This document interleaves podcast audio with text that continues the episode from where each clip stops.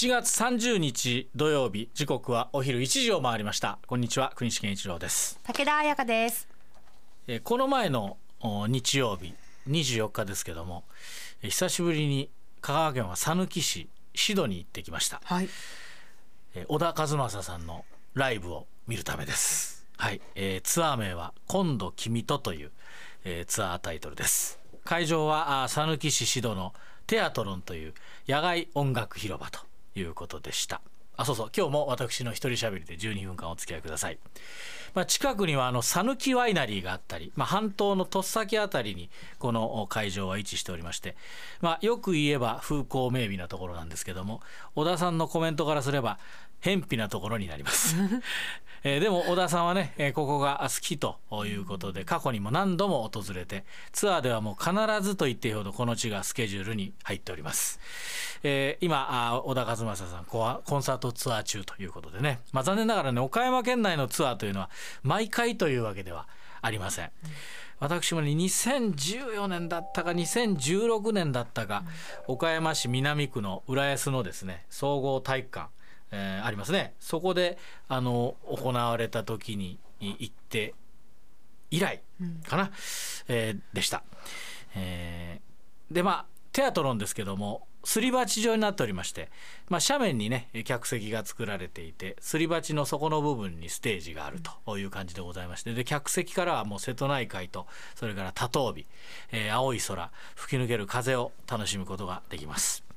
でまあこのツアーね、えー6月から始まっておりまして、まあ、以前もちょっとね、えーお話ししました。で男性ソロアーティストとして最年長74歳と8ヶ月でのツアーというのは史上最年長というツアーだそうです。74歳と8ヶ月でツアーを始めたというのは。で午後4時にですねバスで、えー倉敷からねバスに乗って、えー行ったんですけどもバスで到着しましてえで1時間半ぐらい待ちましたかね。まあ僕にとってまあ数年ぶりの、えーこの小田さんのツアー。でしかもねあのこれまあ噂なんですけどもこれがひょっとしたらその全国をこう大規模なね会場でするツアーってのも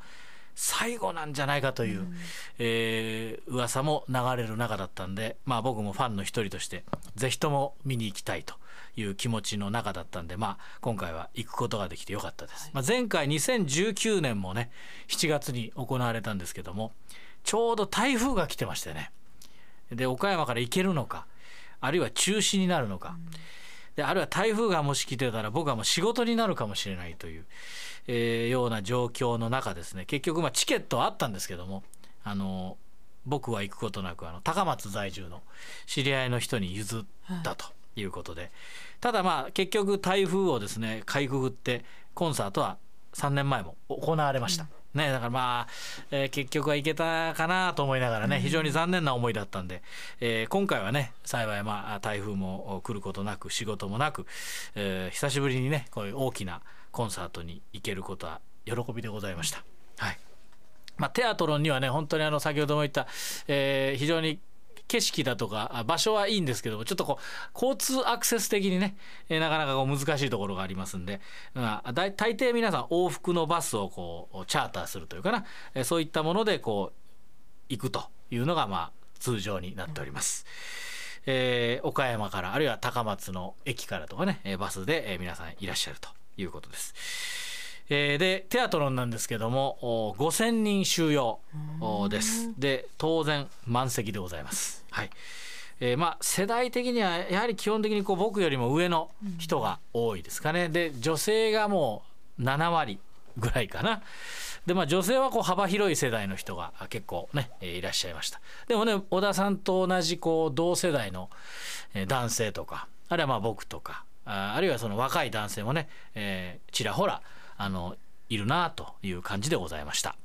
まあ暑かったですけどねその日もかなり暑かったんですけど海風がねこう吹き抜けて、えー屋外会場のね、えーまあ長所短所、まあ、とにかくにまだまだあの夕方からとはもうもうガンガン日が照ってましたね暑いけども景色はいいしとでも風は吹くしというね長所短所をまあ味わうことができたということでございます。で開演はですね、えー5時半まあ、少し日も傾き始めた頃、えーまずね小田さんのライブっていうのはあの大型のスクリーンに映像を映してはい。時にはこうアニメーションだったり時にはこう小田さんなどの映像が出るというのがもう通常なんですけども今回はまあ小田さんがこう歌を制作しているえー様子などが紹介されましてそれこそこのツアータイトルと同じ「今度君と」という、えーこの歌を制作している様子などがあー紹介されました。でその後小田さんがこう自分の部屋でですねこうちょっと口ずさみながらあ音符を書いたり詩を書いたりしている様子が映った後ですねこの「今度君と」という歌の、まあ、プロモーションビデオなようなものがあ流れているうちに、ステージの袖からですねメンバーが登場してきたということでございます。そうするとね「はーってみんなね「あーってさっきまでもうなんかムスっとしてた隣の女性がですね急に「あーってなんか同じ人かなと思うぐらいね。みんなもう急に変わるんですよ。嬉しいんですよね。し静かにシーンとしても大丈夫かなと思ってなんか熱中症になってらっしゃるんじゃないか なとその時のために力を貯めてたというそうね。えー感じで急に変わるわけですね。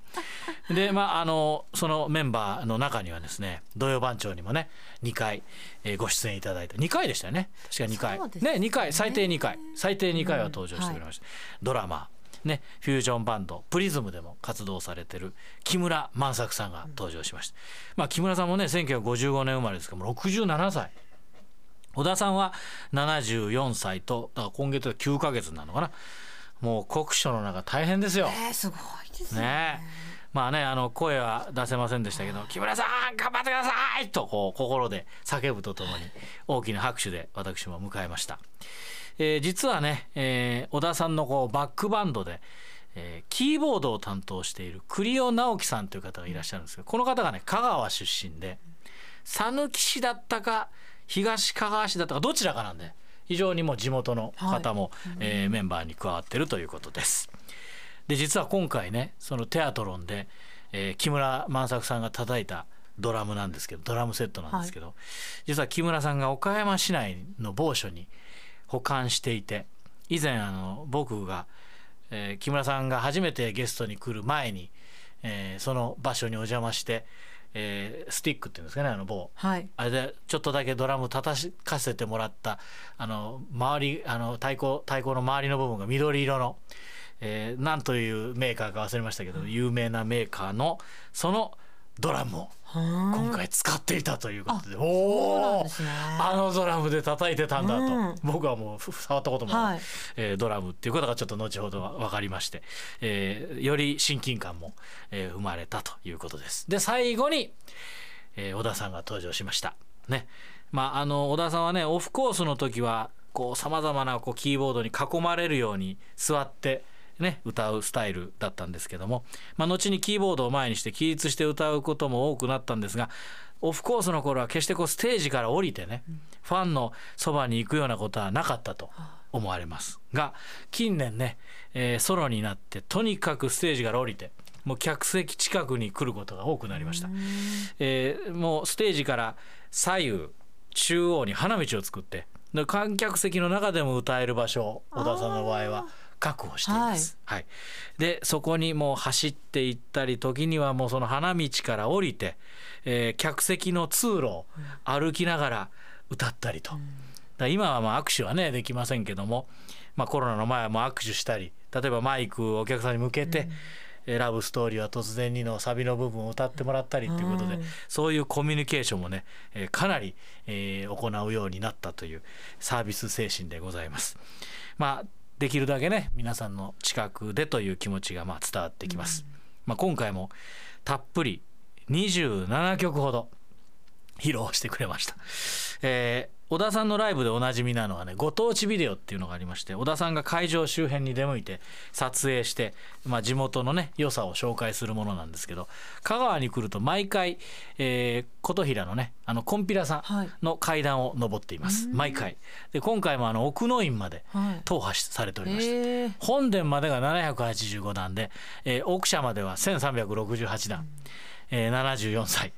大したもんでございます。そのご当地ビデオを挟んで、まあ、後半戦に入るというのが定番です。え6月に出たですね最新アルバム「アーリーサマー2022」に収録されている曲はもちろん、えー大ヒット曲の「ラブストーリーは突然に」あとオフコースの名曲「言葉にできない」「愛を止めないで」イエスイエスイエス生まれくる子供たちのために君住む街へなども歌ってくれましたまあ確かにね74歳ですからところどころあの高いキーがですね出ない部分があったりあとちょっと歌詞をおど忘れしたりしてたとこもありましたがそれでもねあのキーを落とすことなくファンのためにあるいはまあご自身のためかもしれませんけど歌い続ける精神力体力素晴らしいなと思いましたね。8月には香川県の国営讃岐万能公園で行われる野外フェスモンスターバッシュにも参加する予定でございます、アンコールも2回。で最後には花火が打ち上がって終わりというのが、えー通常のね、えーテアトロンでの動きでございますただ小田さんのバンドのメンバーの中でコロナの陽性の方が出て8月3日4日の代々木体育館のライブが中止になったということでちょっと残念だなと思ってらっしゃる方も多いと思いますがね。まあその後ねまたライブが普通に行われるようになればいいなと願いつつ。